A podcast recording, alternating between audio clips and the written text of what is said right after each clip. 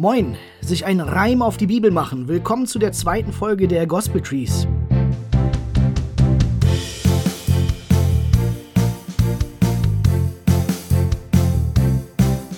Nachdem in der letzten Folge der messianische König mit dem Stammbaum angekündigt wurde, da starten wir heute ins zweite Kapitel des Matthäusevangeliums.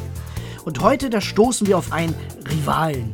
Ein Rivale, der eben nicht auf so eine Ahnenlegitimation verweisen konnte. Und das war während seiner historischen Regentschaft wirklich ein handfestes Problem. Er wurde von seinen jüdischen Untertanen nicht wirklich akzeptiert. Und das ist dann eine Geschichte voller Machtkämpfe und deswegen habe ich diese Episode auch überschrieben mit Game of Mangers, das Krippenspiel. Sie hat nämlich etwas von Game of Thrones. Es geht um Intrigen, um Machterhalt, um jeden Preis.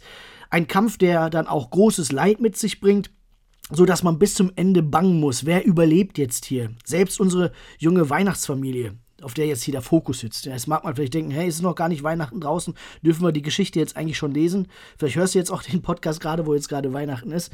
Jetzt, wo ich den Podcast aufnehme, naja, zumindest Weihnachtsgebäck wird jetzt hier gerade schon im September verkauft, deswegen können wir auch diese Geschichte lesen. Also. Bevor wir jetzt ins Gospel Tree reinstürzen, noch ein bisschen Hintergrund zu diesem Game of Mangers. Wenn ihr aber sofort ins Gospel Tree stürzen wollt, dann tut das gerne über die Kapitelauswahl. Ansonsten hier jetzt etwas Detail zu Herodes. So heißt er, der große Rivale. In dieser Geschichte tritt er als Charakter auf, der für seine Macht über Leichen geht, im wahrsten Sinne des Wortes. Und diesen Ruf hatte eben auch der historische Herodes. Der hat von 73 vor Christus bis 4 vor Christus gelebt ist recht alt geworden. Er kam damals an die Macht durch kluge Diplomatie mit dem jeweiligen römischen Herrscher. Und eigentlich stellten sonst immer die sogenannten Hasmonäer die Könige im jüdischen Volk. Und das war ein, ein jüdisches Adelsgeschlecht. Herodes selbst war aber äh, arabischer Abstammung ähm, und sein Volk, die Idumäer, die wurden im zweiten Jahrhundert vor Christus zwangskonvertiert. Und im Gegensatz zu den Hasmonäern konnte er aber nicht auf so eine davidianische Linie verweisen, die Matthäus hier jetzt eben auch für, für Jesus parat hat. Herodes hatte dann wohl aber mal seinen äh, Hofhistoriker damit beauftragt, ihm auch so einen Stammbaum äh, zu konstruieren. Er buhlte immer wieder um Anerkennung bei seinem Volk und eine Folge davon war, dass er den salomonischen Tempel wieder hat prachtvoll aufbauen lassen. Das war ein echtes Prestigeprojekt und damit wollte er sich beim Volk eigentlich einschleimen. Und trotzdem rang er in seinen langen Regierungsjahren ständig damit, als legitimer Herrscher anerkannt zu werden. Es ist also nicht von ohne, wenn er jetzt hier in unserer sogenannten Weihnachtsgeschichte so auftritt, wie er beschrieben ist. Besonders die Hasmonäer, die vorher die Könige stellten, die waren für ihn eine ständige Bedrohung. Und er versuchte, diesen Makel loszuwerden, dass er nicht das aufweisen konnte, wie es die Hasmonäer konnten, indem er dann eine Hasmonäer-Prinzessin geheiratet hat. Aber nicht selten kam es auch vor, dass eben jemand über die Klinge springen musste, wenn er dort seinen Machtanspruch gefährdet sah. Auch seine Familie, oder sagen wir mal gerade seine Familie, war auch davon betroffen. Zum Beispiel sein Vorgänger als König, das war der Opa von seiner Frau, ähm, den hat er auch hinrichten lassen. Dann hat er den Bruder von seiner Frau sogar hinrichten lassen, der stand nämlich kurz davor, zu einer Art äh, Superstar als neuer junger Hohepriester zu werden in der Bevölkerung, und dann ließ Herodes ihn einfach ertränken, wenn man Josephus, dem Historiker, glaubt. Sogar seine geliebte Frau, diese Hasmonäer-Prinzessin, auch sie hat er dann hinrichten lassen.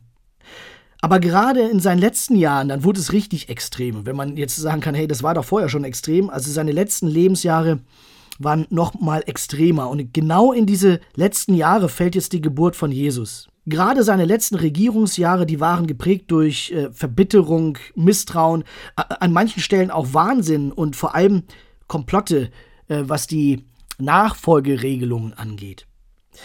Ähm, wir könnten ihn jetzt ganz einfach als Bösewicht darstellen, aber das reale Leben ist ja eigentlich mehr als schwarz und weiß. Äh, und selbst hinter diesem Machtgeplänkel, dieses Game of Thrones, was wir hier bei Herodes finden, steckt auch, ähm, ja, es steckt auch was Positives drin, ein positives Ansehen. Es fällt jetzt vielleicht schwer, das zu sehen. Aber das positive Ansehen bei Herodes, das mag sein, die politische Stabilität. Also wenn äh, die Nachfolge bei einem Herrscher nicht geregelt war, dann drohten immer Bürgerkriege. Bürgerkriege, die dann das Land zerreißen. Und Stabilität war etwas, äh, das Herodes geliefert hat. Bei der Bevölkerung hat er vor allem deswegen auch einen schlechten Stand gehabt, weil er als Günstling der römischen Besatzer galt. Aber gerade auch äh, diese guten Beziehungen zu Rom, die haben Stabilität im Land zur Folge gehabt. Das merkt man, äh, als dann sein Königtum mehr und mehr zerfallen ist nach seinem Tod, da wurde die Beziehung zu Rom immer mehr zum Pulverfass. Mit dem Höhepunkt dann 70 nach Christus, dass Jerusalem zerstört wurde. Gemeinsam mit dem Tempel, den Herodes eben als großen Stolz äh, aufgebaut hat, um sich eben bei seinem Volk einzuschleimen. Doch wie weit der Wahnsinn des Machterhalts ging, das wird deutlich, wenn man darauf schaut, wer kurz vorm Tod von Herodes selbst noch dran glauben musste. Zum Beispiel sieben vor Christus, da lässt er seine beiden Söhne töten. Das waren Söhne von dieser Hasmonea-Prinzessin. Und er setzte dann seine Hoffnung auf seinen ältesten Sohn aus der ersten Ehe, doch auch den, den lässt er kurz vor seinem eigenen Tod hinrichten. Der wollte nämlich zu früh das Zepter wohl an sich reißen, und da musste er auch dran glauben. Und auch durch seinen eigenen Tod ließ er dann noch einiges an Machtgebaren klingen.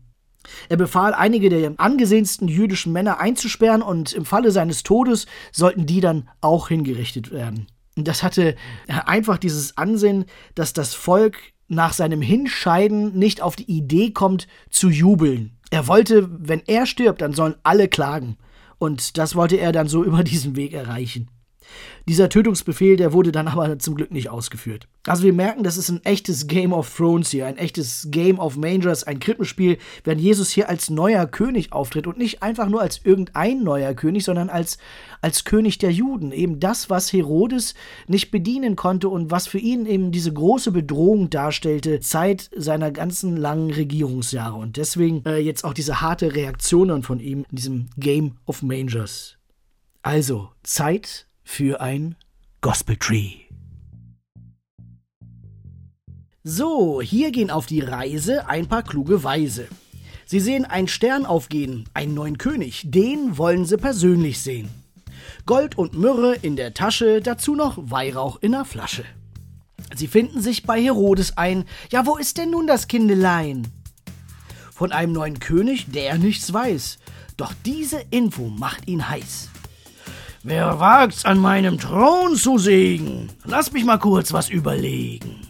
Wo Sie ihn finden, Sie werden's mir sagen, und dann geht's dem Balkbös an den Kragen. So alt nun los und mir bericht, wo er haust, der kleine Wicht. Also ziehen sie weiter dem Stern entgegen, bis sie Geschenke dem Kind zu Füßen legen. Doch dann bekam sie einen Traum. Teilt nicht mehr mit Herodes sein Raum, und so machten sie einen großen Bogen, als sie in ihr Land zurückgezogen. Und wie man sich hatte auf den Weg gemacht, ward auch Josef mit im Traum bedacht. Ein Engel warnt, in groß Gefahr ihr seid, flieht und erspart dem Kind viel Leid. Denn es wütete König Herodes, dieses Kind, es sei des Todes. Und so sich Josef schnell bei Nacht mit Frau und Kind von dannen macht. Nun lesen wir von Kindermord. Fanden wir nicht schon bei Mose dieses Wort? Auch im Folgenden, wie es schien, erinnert manche stark an ihn.